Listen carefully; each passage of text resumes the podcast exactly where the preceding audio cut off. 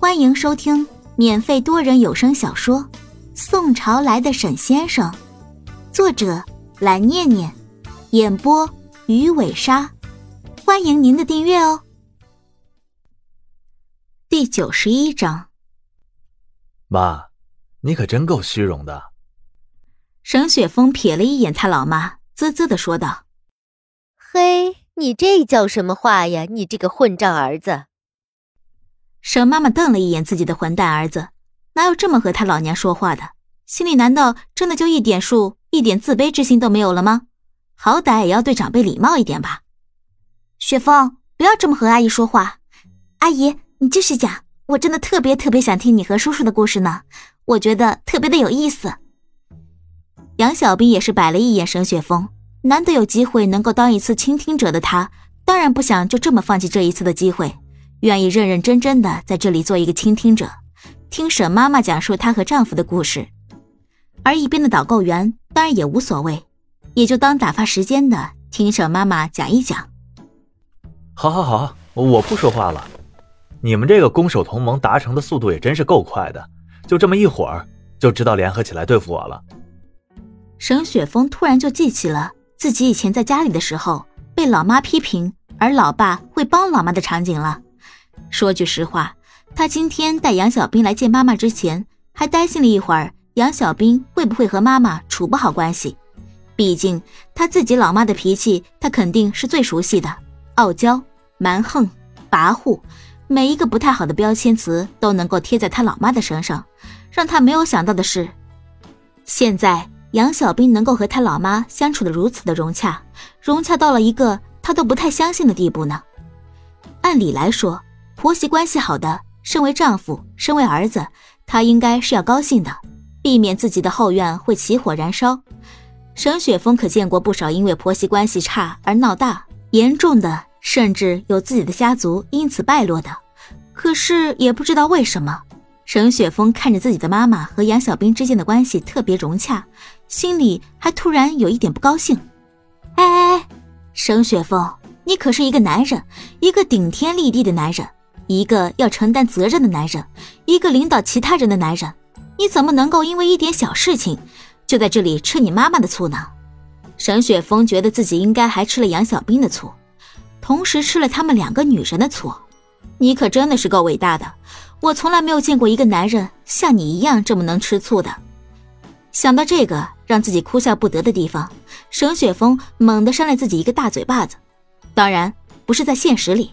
而是在他的心里，惩罚了自己，并且严厉的告诉自己，自己绝对不应该这么想，也绝对不能够这么想。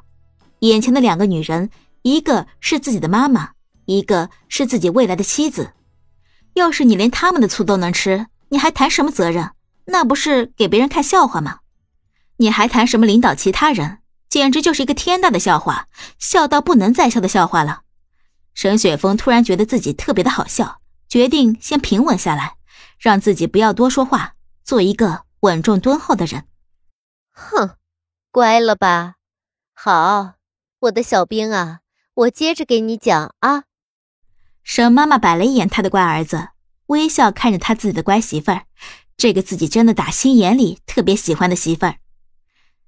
那个时候，那个年代嘛，因为见识比较少。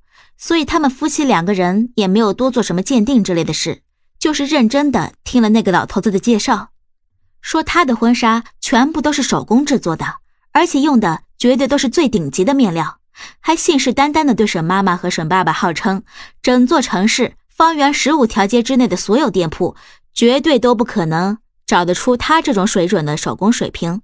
如果能够找得出的话，他愿意当场跳楼给他们看。听着老头子这么严厉狠毒的立下了这一道誓言，无奈的沈妈妈和沈爸爸只是对视一笑。不过他们也不需要他去自杀什么的，这是一种太过愚蠢的事了。他们在这里看了这么多家的店铺，走了这么多的街，又不是为了去谋杀一个人，或者说让一个人去做什么的。